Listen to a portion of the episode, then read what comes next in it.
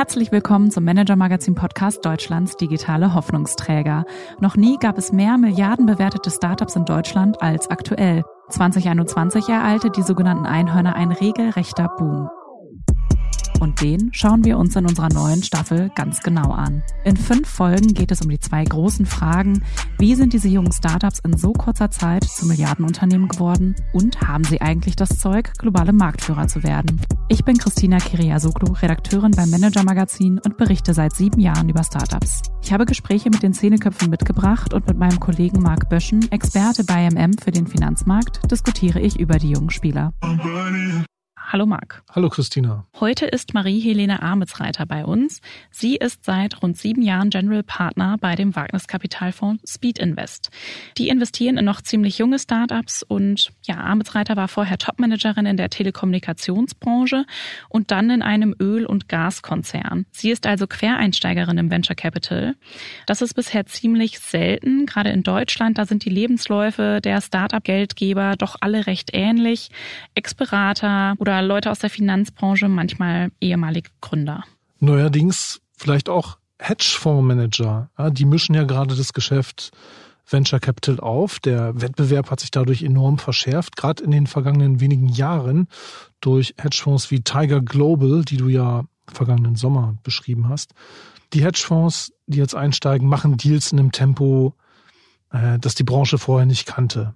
Und zu Preisen, ja, oder zu einer Unternehmensbewertung, wo Geld offenbar keine Rolle spielt. Ja, das stimmt. Und das hat auch für diese explodierenden Bewertungen gerade und diese Einhornflut gesorgt, die wir sehen.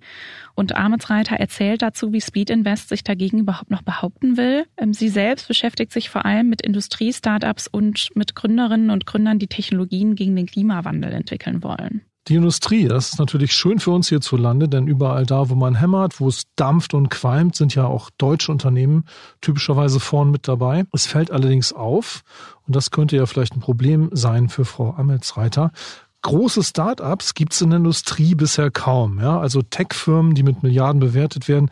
Da haben wir über welche gesprochen aus anderen Bereichen, Unternehmenssoftware zum Beispiel. Celonis, Personio oder Konsumentengeschäft Zalando, About You oder auch Scalable Capital. Ja, ist es nicht tatsächlich ein schwieriges Feld, die Industrie? Ja, alles scheint dafür zu sprechen. Warum das so ist, das wollte ich von Marie-Helene Amitsreiter wissen.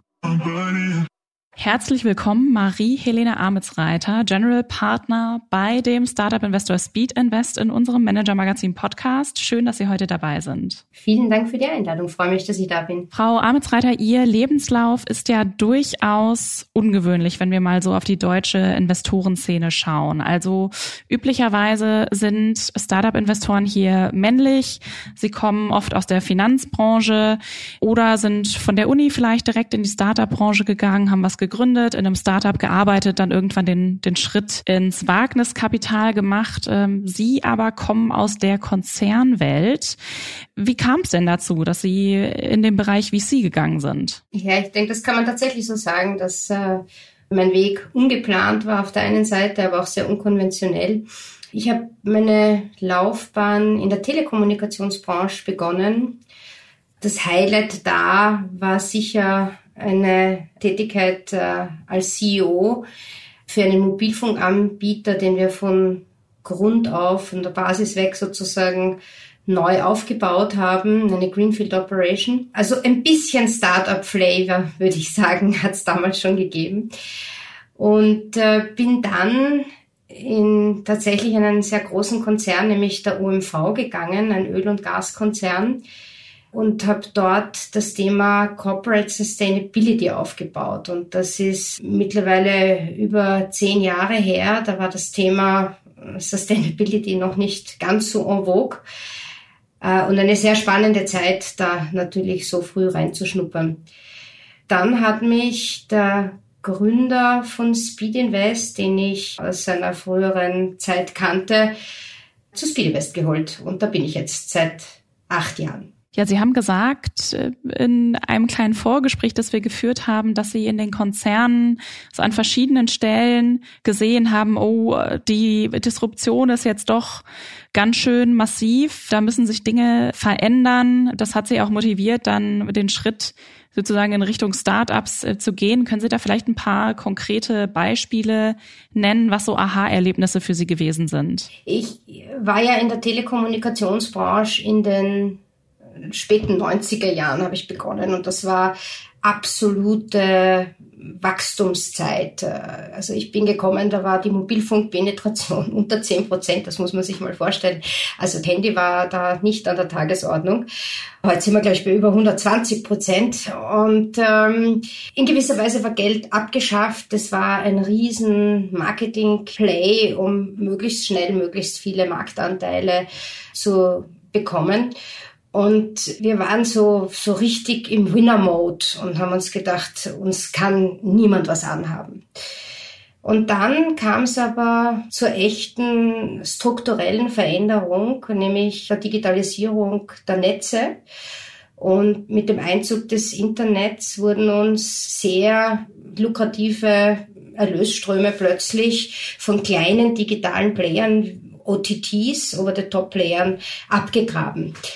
Äh, also die Skype, Internettelefonie kam damals plötzlich auf, WhatsApp, die uns die SMS-Revenues weggenommen haben.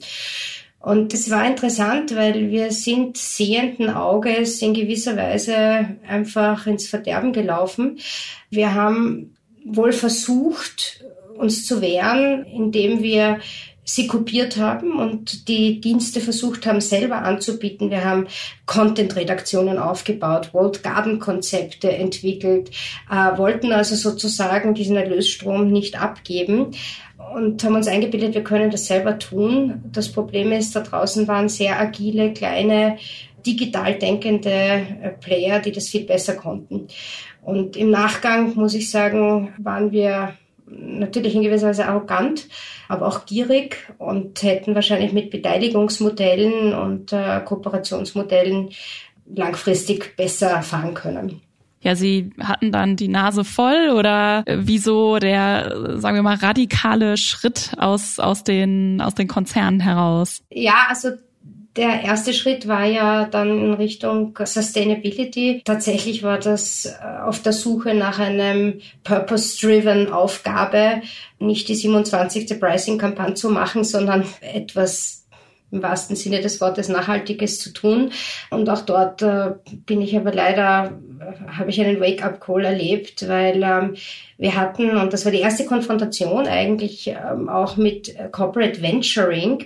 Wir hatten in der OMV damals einen Green Energy Fonds tatsächlich, wo wir 100 Millionen Euro in Renewable-Projekte investiert haben und Erfolg, erste Erfolge verzeichnet haben. Und leider gab es dann einen, einen Führungswechsel, wie das oft halt ist in der Corporate-Welt und ein großes Consulting-Projekt und danach ist die Entscheidung gefallen, Rückbesinnungs auf Kerngeschäft, wir machen nur noch Öl und Gas, alle Nachhaltigkeitsinitiativen oder Renewable-Initiativen werden eingestellt. Und das war für mich schon wirklich frustrierendes Erlebnis, einfach zu sehen, dass, obwohl es so obvious war, äh, in welche Richtung die Welt marschiert, ähm, aus sehr kurzfristigen Profitgedanken sozusagen hier diese Entscheidung getroffen wurden. Und das ist das, was ich immer sage, Nachhaltigkeit ist halt ein Marathon und entspricht sozusagen nicht der Gewinnoptimierung aufs nächste Quartalsergebnis oder den Vierjahresvertrag eines Vorstandes. Und das ist ein Dilemma, dem wir auch heute begegnen. Ja, das ist interessant, dass, dass Sie auch sowas erlebt haben. Ich habe äh, für den späteren Teil unseres Gesprächs, wo wir ja auch ein bisschen auf Startup und Konzernkooperationen schauen wollen, nämlich auch ein Beispiel rausgesucht aus einer anderen Branche. Mir war gar nicht so klar, dass Sie da auch selbst ja genau quasi sowas sehen mussten. Da können wir dann vielleicht auch noch drauf eingehen. Und ähm, jetzt würde ich erstmal gerne auch auf Ihren Weg als Investorin ähm, schauen. Ähm, was waren denn Herausforderungen dann bei dem, bei dem Schritt in die neue Branche? Also klar, in der Konzernwelt geht es dann irgendwie langsam vorwärts, es werden eher Schritte wieder zurück äh, gemacht, aber die Startup-Mentalität äh, kann ja auch recht speziell und selbstbezogen sein. Ja, also ich bin ja zu VC, zu Venture Capital gekommen, ohne wirklich zu wissen, was genau da dahinter steckt. Und ich denke, ich habe das auch nur gemacht, diesen Schritt, weil Speed Invest war. Speed Invest differenziert sich von klassischen Venture Capital äh, Unternehmen insofern, dass wir einen sehr operativen Ansatz fahren. Das heißt, wir unterstützen die Unternehmen, in die wir investiert sind, äh, tatsächlich hands-on in dieser ersten sehr riskanten und auch oft schwierigen Phase. Und ich denke, da konnte ich mit meiner beruflichen Erfahrung sicher einiges beitragen. Wir haben viele gute Startups, die hervorragende technologische Ideen und Innovationen haben, aber sich schwer tun, einfach ein Business zu bauen und eine Company sozusagen hochzuziehen und zu strukturieren. Wo ich mir am Anfang schwer getan habe, ist sicher mit ähm, sozusagen der schönen 80-20-Regel, die wahrscheinlich bei Startups eher 60-40 sind, also äh, schon sehr früh mit unfertigen Produkten auf den Markt zu gehen und auszutesten. Das ist was, was man bei Corporates mit Legacy natürlich nie machen kann.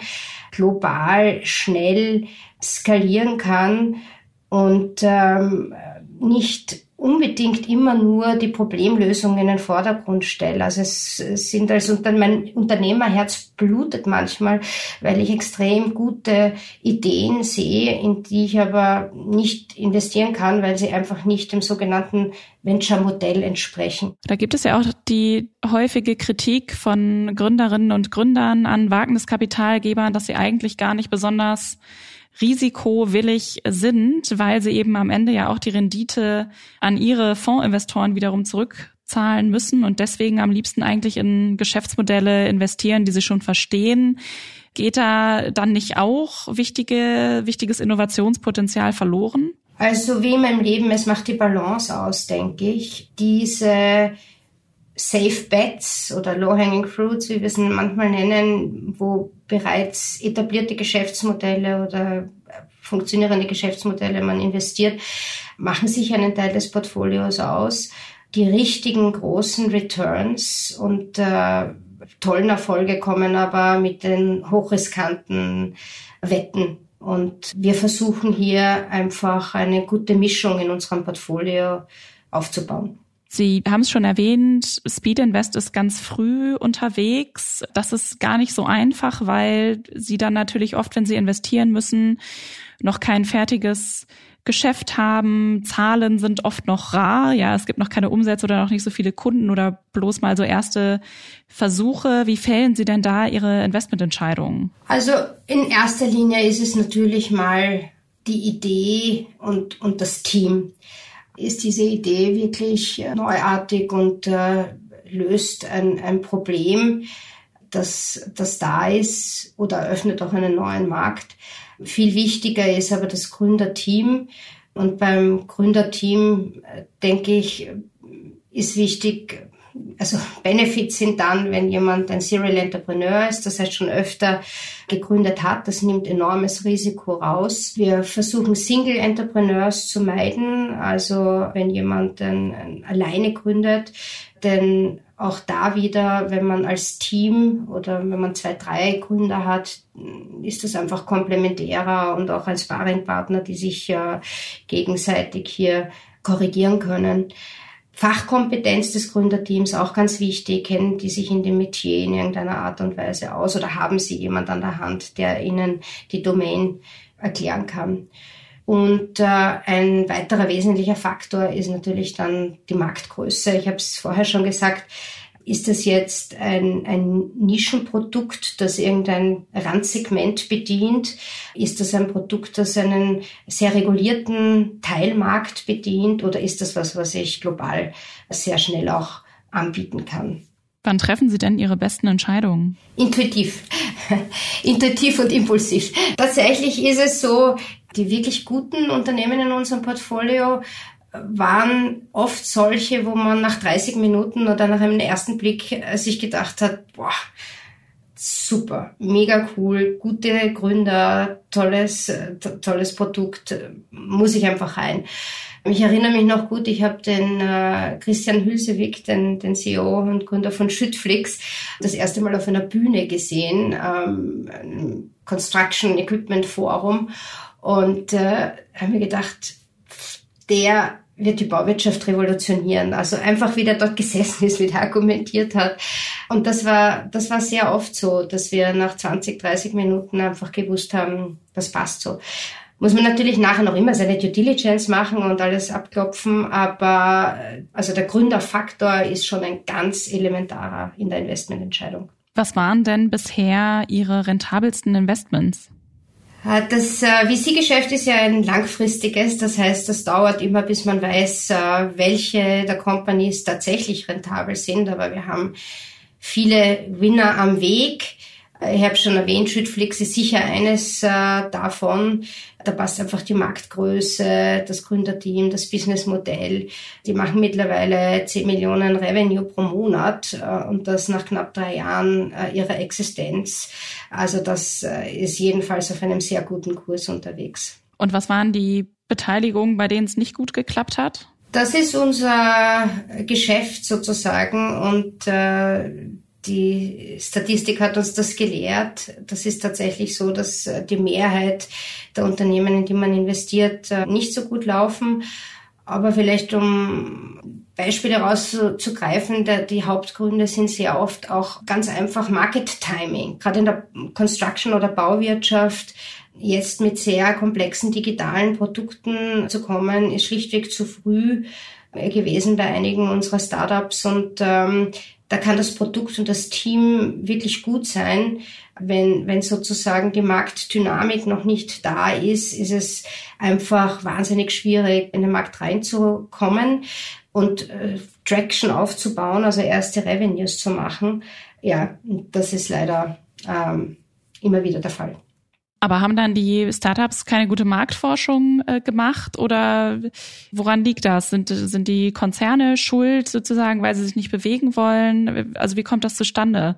Weil es ist natürlich auch ganz angenehm zu sagen, ja, wir sind halt zu früh, wenn man dadurch dann besonders innovativ äh, wirkt. Aber im Endeffekt kann man sich davon dann auch nichts kaufen. Das stimmt natürlich, aber ich glaube sehr oft, auch wenn man gute Marktforschung äh, betreibt, äh, ist der Wille da, aber einfach, also jetzt auch auf Kundenseite oder auf äh, zum Beispiel Enterprise-Seite, aber die Komplexität der Umsetzung äh, wird sehr oft unterschätzt. Und Startups operieren auf einer sehr kurzen Zeitleiste und Zeitlinie. Das heißt, das Funding, das sie haben, ist oft für 12, 18 Monate. Wenn man jetzt Enterprise Sales machen muss und in einem großen Baukonzern kommt, dort überhaupt einmal die richtigen Stakeholder zu identifizieren und äh, zu einem Projekt zu finden, kann einfach länger dauern, als äh, sozusagen die finanzielle Liquidität langt. Und wenn das zwei, dreimal passiert hintereinander, miteinander, weil man einfach auch Pech hat, an die, an die falschen Enterprises heranzutreten, dann ist das schon ein Phänomen, das leider passieren kann. Gibt es denn häufige Fehler von Gründerinnen und Gründern, bei denen Sie sagen würden, die kann man wirklich vermeiden? Äh, das haben jetzt schon viele gemacht. Ähm, ihr müsst das nicht auch noch machen? Ja, denke, eine Sache, also wir investieren ja sehr viel in Deep Tech und da ist schon eine gewisse Gefahr der Produktverliebtheit, dass man sozusagen versucht, das Produkt weiter und weiter zu entwickeln jedes Kundenfeedback auch sofort aufnimmt und versucht, im Produkt abzubilden und damit nie zu einem wirklich skalierbaren Produkt kommt oder, oder einfach zu spät. Ich denke, das ist sicher etwas. Das andere ist, am Anfang sind die Gründer sehr hungrig und äh, jede Opportunity, jeder potenzielle Kunde, der sich anbietet, ähm, äh, nimmt man natürlich gerne an. Aber auch da verstrickt man sich dann sehr schnell. Also Fokus zu behalten und zu sagen, auch im Go-to-Market, was sind meine Kundensegmente, die ich jetzt mal anspreche, welche Branchen, selbst wenn mein Produkt ein horizontales ist, das vielleicht für viele Branchen anwendbar ist, ist ein wesentlicher Faktor und ein Fehler, den wir oft sehen, sozusagen Nein zu sagen am Anfang, wenn eine Opportunität ähm, auf einen zukommt. Der Wettbewerb um gute Investments wird ja immer heißer sozusagen für die Investoren, auch angetrieben von US-amerikanischen Hedgefonds, die verstärkt, ja, eigentlich immer schneller zu immer größeren Tickets überall investieren. Ähm, es betrifft vor allem die Wachstumsphase, also nicht der Bereich, wo Sie jetzt unterwegs sind.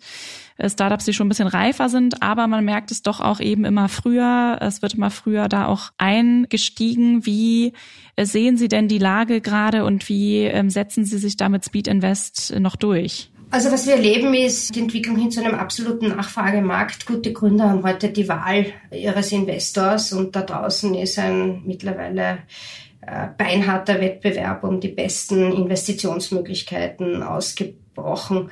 Ich glaube, und das versuchen wir als Invest ja auch ganz stark, diesen Weg zu gehen.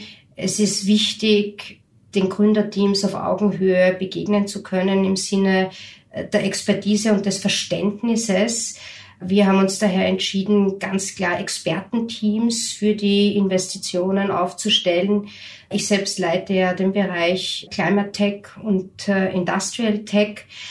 Und über die Zeit hinweg, denke ich, erarbeitet man sich dann schon eine Reputation, wo die Founder, wo, wo es dann leichter wird, sozusagen auch im Wettbewerb um gute Gründer zu gewinnen. Also eine klare Positionierung, glaube ich, ist für einen VC ganz, ganz wichtig, wofür er steht.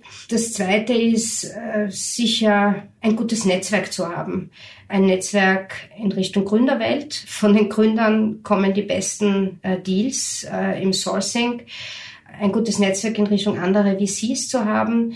Auch da in Richtung internationale amerikanische VCs. Es ist nach wie vor in Europa das Klima für Follow-on-Investments, also Later-Stage-Investments.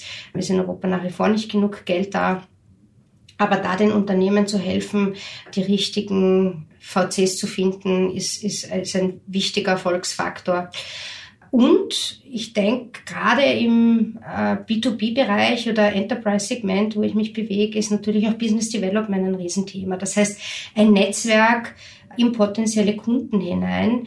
Gerade diese Erstaufträge an Land zu ziehen, ist für junge Unternehmen wahnsinnig schwierig. Und das haben wir versucht mit einem eigenen Programm, dem sogenannten Corporate Program, auch anzubieten. Wir haben viele Investoren, äh, die aus der Industrie kommen, die bei uns im, im, im Climate and Industry Fonds investiert sind und äh, die gerne mit den Startups zusammenarbeiten wollen und sich hier austauschen wollen.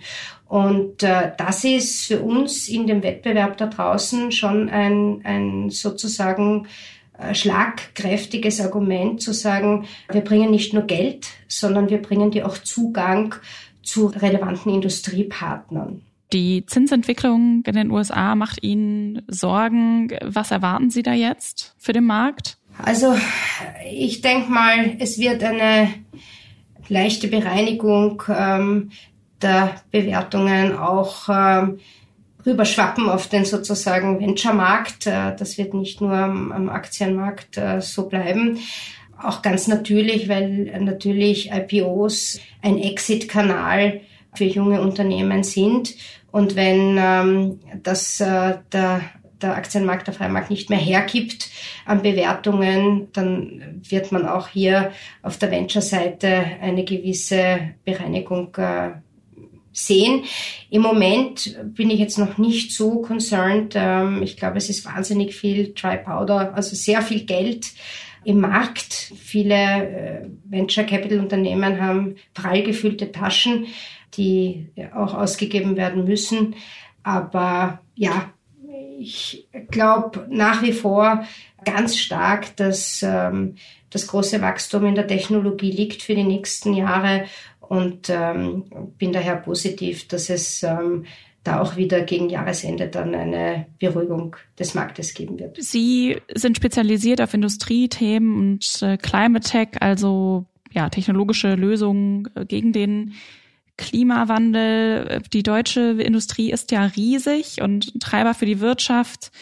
Dafür gibt es allerdings nur ziemlich wenig Startups, die eine entsprechend hohe Bewertung inzwischen schon erzielt hätten in dem Bereich. Also Unicorns, die Firmen, die mehr als mit einer Milliarde Dollar bewertet sind, finden wir da noch gar nicht. Woran liegt das denn? Also es ist, wenn wir jetzt von der klassischen Industrie sprechen, dann sind die auf der Digitalisierungskurve irgendwo im unteren Mittelfeld zu finden. Wir haben es eh vorher gehört, die Telekommunikationsbranche war eine der ersten äh, oder Kommunikationsbranchen im ganz Allgemeinen. Die Finanzbranche haben wir jetzt erlebt, äh, ist, ist ja sehr stark ähm, vorangeschritten. Also Fintechs boomen an allen Ecken und Enden. Da sind wir noch vor dem großen, glaube ich, Boom sozusagen davor. Wir sehen erste gute äh, Entwicklungen. Aber einige Industrien sind tatsächlich noch sehr analog unterwegs. Also man denke an ähm, Papierindustrie, Metall, äh, auch Energieindustrie, Textilindustrie. Da ist also in der digitalen Transformation noch sehr viel zu tun. Und ich sag mal, dieser erste Schritt, nämlich die traditionellen Unternehmen einmal überhaupt in eine Möglichkeit zu bringen, über digitale Geschäftsmodelle nachzudenken, ist einfach die notwendige Voraussetzung. Und, und da ist man sozusagen mittendrin. Also gibt es dann Industriebereiche, in denen man lieber kein Startup gründen sollte? Also äh, vielleicht ein bisschen, ja, genereller gesprochen als Startup ist es natürlich immer leichter, jetzt eine Industrie zu bedienen oder in einem Segment sich zu bewegen, das nicht zu nischig, zu spezifisch ist. Wenn ich jetzt sage, ich mache eine Procurement-Lösung, dann ist es eigentlich egal, weil Procurement gibt's also überall von der Baubranche über die Papierbranche, über die Stahlindustrie. Wenn ich jetzt ein Analytics-Produkt ganz spezifisch für die Automotive-Branche entwickle, dann ist per se natürlich mein Aktionsradius etwas eingeschränkter. Also aus dem Titel heraus sind horizontale Ansätze vielversprechender, am Anfang aber auch etwas schwieriger, um überhaupt äh, ins Gespräch zu kommen und reinzukommen.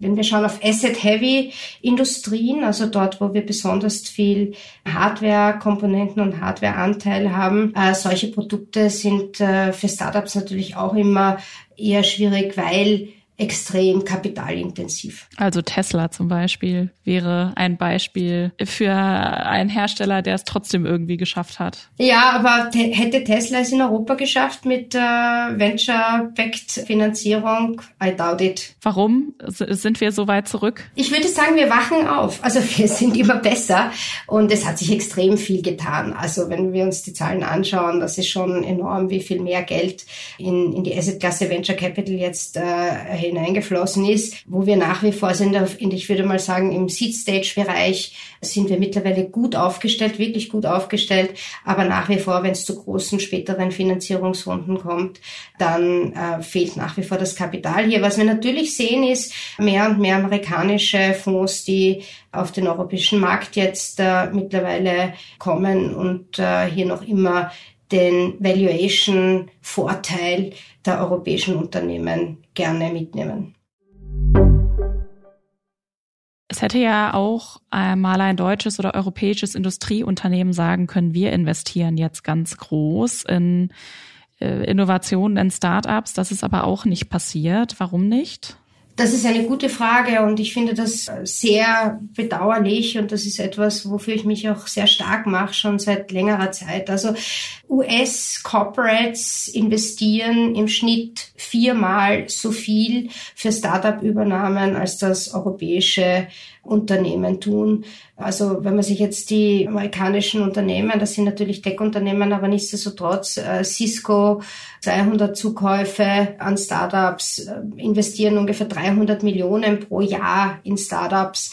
Google, Detto 240 Zukäufe. Also das sind schon ganz andere Dimensionen, die diese Unternehmen in Amerika machen, um Innovation hier einzukaufen.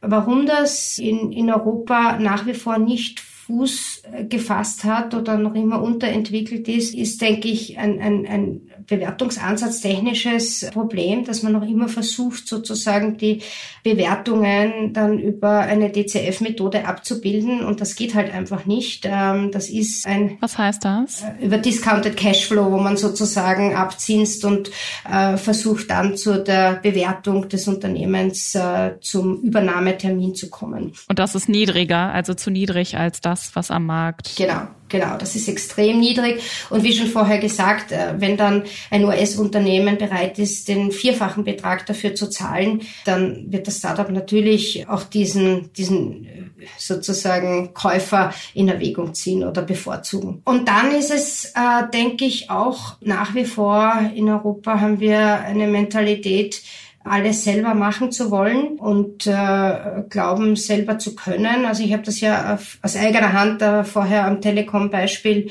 beschrieben. Das sehen wir schon auch noch sehr oft und einfach diese Trägheit auch sich zu öffnen oder nach wie vor dieses Exklusivitätsdenken. Ich möchte etwas nur für mich haben, ist ist einfach schwierig. Ich muss mit den Startups, ich muss mich öffnen, damit ich überhaupt erfolgreich mit Startups einmal zusammenarbeiten kann. Ich muss mein Datenmonopol einmal aufmachen, damit die ihre AI-Algorithmen entwickeln können.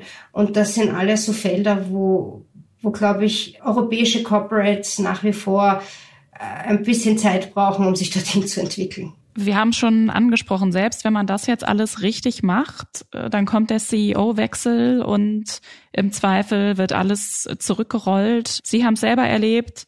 Daimler hat's erlebt ähm, nach dem letzten Führungswechsel. Da wurde auch eine Vollbremsung eingelegt, Konzentration wieder aufs Kerngeschäft. Wieso sollte man dann als Startup überhaupt dieses Risiko eingehen ähm, und sich da mit äh, Konzernen zumindest finanziell einlassen und sie auf die Gesellschafterliste holen? Also ich denke, man kann ähm, vertragstechnisch sehr viel dieses Risikos ja abfedern, indem man ganz klar rein äh, nimmt, dass der Investor keinerlei Rechte hat, keinerlei Vorzugsrechte auf äh, Mitbestimmungsrechte etc. Das heißt, mir nicht im Wege stehen kann, wenn ich vielleicht ähm, in der nächsten Runde einen Mitbewerber mit reinnehmen möchte als Investor, das weiterhin möglich ist oder sogar einen Strategen dann zu verkaufen. Ich glaube, das Risiko, dass in der nächsten Runde der Stratege kein Geld mehr hat, das habe ich bei jedem Venture-Fonds oder bei vielen Venture-Fonds auch. Also wir sind ja Phasen, sehr viele sind phasenmäßig aufgestellt. Also es ist ja nicht äh, die Garantie, dass wenn jemand in der Seed-Phase äh, investiert, äh, mich die nächsten drei, vier Investitionsphasen und Runden auch mit begleiten kann oder wird. Also ich glaube wirklich, dass am Anfang, gerade im B2B und im, im Enterprise-Segment, ein strategischer Investor einem Startup enorm viel helfen kann. Es ist wie, wie schon erwähnt, enorm schwierig am Anfang, die ersten ähm, Aufträge an Land zu ziehen, das Produkt kundengerecht äh, zu iterieren und weiterzuentwickeln. Und hier jemanden zu haben, der bereit ist, am Anfang Ressourcen, nicht nur finanziell, sondern vor allem auch zeitlicher Natur reinzustecken, äh, kann einem sehr, sehr helfen, diese erste schwierige, dieses Tal des Todes sozusagen zu überwinden. Haben Sie da vielleicht ein Beispiel, ähm, wo Sie erklären können, warum das gerade da gut geklappt hat? Also ich denke, ähm, ein Beispiel, das äh, in der Öffentlichkeit äh, bekannt ist, ist ProClav, ein Münchner Unternehmen mit BMW, die gemeinsam designt und, und getestet haben. Eins aus dem eigenen Portfolio wäre Schüttflix. Da gibt's äh, Strabag als riesiges Bauunternehmen, die sich äh, an Schüttflix beteiligt haben und eben nicht nur finanziell, sondern auch ganz klar hier mit ähm, Auftragsvolumen ähm, auch unterstützen. Das ist ein Marktplatz für Schüttgüter, richtig? Ganz genau. Schüttflix hilft zwischen der Schottergrube sozusagen und dem ähm, äh, der Construction Area rechtzeitig die Ware äh, zu liefern. Schüttgüter war auf jeden Fall auch ein neues äh, Wort, das ich gelernt habe bei der Vorbereitung auf diesen Podcast. Ähm Es gibt auch immer wieder die Versuche von Konzernen, Startups auszugründen mit neuen Ideen, neuen Modellen. Wenn man jetzt mal schaut, ist außer About You, das Otto aufgesetzt hat, in den letzten Jahren eigentlich nichts hervorgekommen, was Milliardenwert erreicht hätte. Wieso gehen diese Ausgründungen so oft schief? Ich glaube, auf der einen Seite hängt das sehr oft mit den Start- und Ausgangssituation und Struktur des Unternehmens zusammen. Diese Ausgründungen oder inkubierten Unternehmen haben sehr oft eine Mehrheitsbeteiligung des Corporates und das Team oft nur 10, äh, 15 Prozent Anteile. Und das ist entgegen der Logik im Venture-Geschäft, wo man versucht, dass 90 Prozent, 80 Prozent am Anfang des Unternehmens den Gründern gehören, damit die incentiviert sind, auch wirklich ein sensationelles Produkt zu bauen, auf der einen Seite. Auf der anderen Seite haben die aber auch dann in Folgefinanzierungsrunden die Möglichkeit, Equity abzugeben und weiteres Geld von draußen reinzuholen. Diese corporate inkubierten Unternehmen tun sich dann sehr oft sehr schwer, Anteile abzutreten, respektive am freien Markt, also wenn man als Venture Capital Unternehmen so einen Cap Table sieht, also äh, wo die Unternehmensanteile aufgelistet sind, schreckt man gleich einmal zurück und, und, und will eigentlich gar nicht ähm, weitergehen.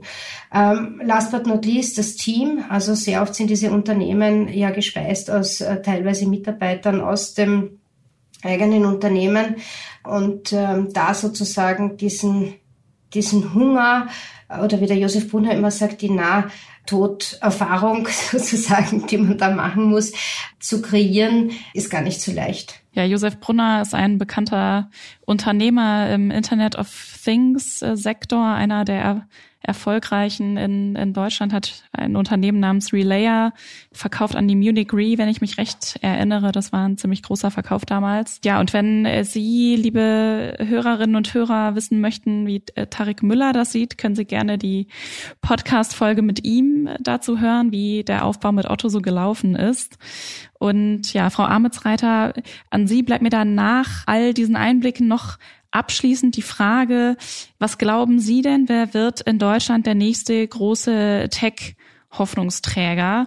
Gerne natürlich auch ein Unternehmen nicht aus Ihrem eigenen Portfolio. Also ich hoffe ja, es wird eine Hoffnungsträgerin denn nach wie vor, muss man sagen, ist der Anteil der Gründerinnen mit knapp 18 Prozent massiv unterrepräsentiert. Ich glaube, es gibt äh, viele, viele schöne Beispiele, aber eines vielleicht zu nennen ist äh, in Viox äh, die Maria Siefert. Ich glaube, es ist ein, ein, ein gutes Beispiel zu zeigen, dass deutsche Unternehmerinnen in der Lage sind, hier wirklich tolle und zukunftsträchtige Digitalunternehmen aufzubauen. Ja, da möchte ich nochmal nachhaken. Da gibt es ja auch in letzter Zeit einige Untersuchungen zu, dass Gründerinnen weniger Geld von Investoren bekommen als Gründer trifft auch auf Gründe mit Migrationshintergrund zu. Äh, wieso ist das, wieso ist das denn so? Haben die Investoren da einen blinden Fleck? Investieren sie lieber in die Business School Absolventen, die äh, auf die gleiche Schule gegangen sind, wo, wo sie selbst auch mal waren? Es ist tatsächlich so, also es ist, ich habe es vorher erwähnt, ein Netzwerkgeschäft und sozusagen die männlichen jungen Gründer rekommenden wieder neue männliche junge Gründer. Das ist das eine Phänomen. Auf der anderen Seite gibt es tatsächlich einen Bias auf Investorenseite. Äh, selbst bei mir als Investorin ganz im Unterbewusstsein traut man Männern nach wie vor mehr zu und eher zu, hier äh, große Geschäfte zu entwickeln oder, oder äh, große Businesses zu entwickeln. Das ist auch äh, bewiesenermaßen so. Man stellt als Investor andere Fragen einem Mann als einer, als einer Female Founderin. Also den Männern immer eher die wachstumsbezogenen Fragen und die große Vision, den äh, Damen eher, warum, was die großen Herausforderungen sind und warum es nicht funktioniert. Und ja, aus dem müssen wir einfach rauskommen und äh, je mehr wir bewusst, glaube ich, äh, daran arbeiten, desto schneller wird es gehen und wir sind auf einem guten Weg. Also man sieht ja schon, Gott sei Dank, ähm, erste richtige Schritte. Aber ist das so? Sind wir auf einem guten Weg? Ich, ich meine, ich schreibe jetzt seit sieben Jahren über Startups und der, der Teil der Gründerinnen ist konstant gleich, irgendwie ungefähr bei 15 Prozent. Das hat sich gar nicht äh, verändert. Also der Weg sieht eigentlich für mich relativ stagnierend aus klingt jetzt für mich eigentlich nicht so optimistisch. Es wird zwar darüber geredet, aber in den Zahlen spiegelt sich das nicht wieder. Was ich äh, sehe, ist, dass sich auf der Venture Capital Seite äh, auch strukturell sehr viel tut. Man ist massiv darum bemüht, auch auf Partnerebene und, und Senior Investment Ebene hier auch Frauen zu rekrutieren, respektive dorthin zu entwickeln. Das hilft, aber das dauert natürlich. Und die Zahlen gehen schon in die richtige Richtung, aber viel zu sehr langsam. Ja. Also wir haben im Vorjahr 15,9 Prozent gehabt, ähm, heuer sind 17,7. Das ist schon ein Anstieg. Gefühlt äh, tut sich da schon sehr viel, auch wenn ich Netzwerke, Chatgruppen äh, etc. verfolge, ist eine Dynamik äh, zu spüren und ich hoffe, dass sich das auch bald in den Zahlen dann äh, widerspiegelt. Wenn Sie sagen, Sie merken das bei sich selbst auch unterbewusst, was machen Sie denn äh, gegen den Bias? Also wir haben uns selbst Fragelisten zurechtgelegt, damit wir tatsächlich sehr objektiv und kontrolliert die Fragen stellen in, in so einem Workshop oder in einer Due Diligence Gespräch. Wir versuchen, wir nominieren eine Person, wenn wir äh, so einen Workshop haben, die bewusst darauf achtet und mitnotiert und äh, darauf schaut, wie und wer welche Fragen stellt und, und wie wir uns sozusagen benehmen, wenn man so möchte. Oft muss man sich gegenseitig einfach erinnern. Das ist so wie wenn man sprachlich immer wieder in die Muttersprache zurückfällt, äh, obwohl jemand vielleicht non-native in der Runde sitzt. Und das bedarf eines ständigen Remindens, eines Erinnerns und eines Traini Trainierens. Ja, Frau Ametsreiter, vielen Dank jetzt nochmal für den kleinen Exkurs. Ich wünsche mir natürlich auch, dass ich dann eine Hoffnungsträgerin bald im, im Podcast äh, haben kann. Und vielen Dank für Ihre Zeit und ich sage bis zum nächsten Mal. Vielen Dank für das Gespräch. Ich habe da eine Erklärung herausgehört, warum es für Startups in der Industrie schwieriger ist als in manch anderer Branche. Dieses Modell Fake it till you make it ist problematisch bei Industriegeschäften. Amitsreiter kommt ja aus der Industrie und sie sagt's ja, sie hat immer noch Probleme damit, unfertige Produkte rauszuhauen. Du warst ja auch dabei, hier in der Redaktion kürzlich hatten wir ein Gespräch mit einem Industriemanager, der sagte, wenn wir die Produkte vom Kunden entwickeln lassen würden, so wie Tesla das macht, und deshalb Leute sterben wegen des Autopiloten von Tesla, dann würde es uns als selbstständiges Unternehmen ganz schnell nicht mehr geben. Ist das eben ein großes Hindernis für Startups in der Industrie, dass, dass die Sicherheitsstandards da einfach viel höher sind als sagen wir mal bei Board Ape NFTs? Also ich glaube, dass Gründerinnen und Gründer mit einer solchen Mentalität in, in der Tat, also in der Industrie, gar nicht erst weit kommen. Aber ich würde jetzt mal vermuten, dass das üblicherweise auch nicht die Art Unternehmer ist, die sich da herumtreibt. Ich glaube aber auch, dass die Konzerne zu träge sind und da nicht so differenzieren. Ja, also wenn Daimler zum Beispiel eine App entwickelt, da können sie schon anders vorgehen bei der Entwicklung als jetzt bei der Bremskontrolle oder eben Autopilot-Tests oder sowas. Aber die Produkte hängen oft in ähnlich komplizierten Prüfprozessen drin und das bringt natürlich nichts. Und diese Unterschiede ähm, werden da oft ja, einfach noch nicht gesehen oder man setzt die Erkenntnisse daraus nicht um. Und diese Hürden der höheren Standards, die überwinden beide Seiten oft nur schlecht. Also die Startups sind oft zu ungeduldig, manchmal auch arrogant nach dem Motto, so wir zeigen denen jetzt, wie es irgendwie alles besser funktioniert. Ähm, das hat vielleicht bei Tesla geklappt, aber das funktioniert nicht, wenn du die Konzerne als deine Kunden gewinnen willst. Und auf der anderen Seite müssen sich die Konzerne eben auch viel früher auf Beziehungen zu Startups einlassen, also zum Beispiel auf eine Kundenbeziehung. Da kann man zusammen das Produkt weiterentwickeln. Die Konzerne sind nah an der Innovation dran. Das ist für sie auch viel billiger, als direkt eine Beteiligung einzugehen an einem Startup. Und sie können sich auch viel mehr Produkte gleichzeitig angucken von verschiedenen Unternehmen. Die Startups verdienen auf der anderen Seite schon etwas Geld und können ihr Produkt halt auch reifen lassen. Naja, und manche Konzerne machen das inzwischen auch mit einem sogenannten Modell äh, Venture Client.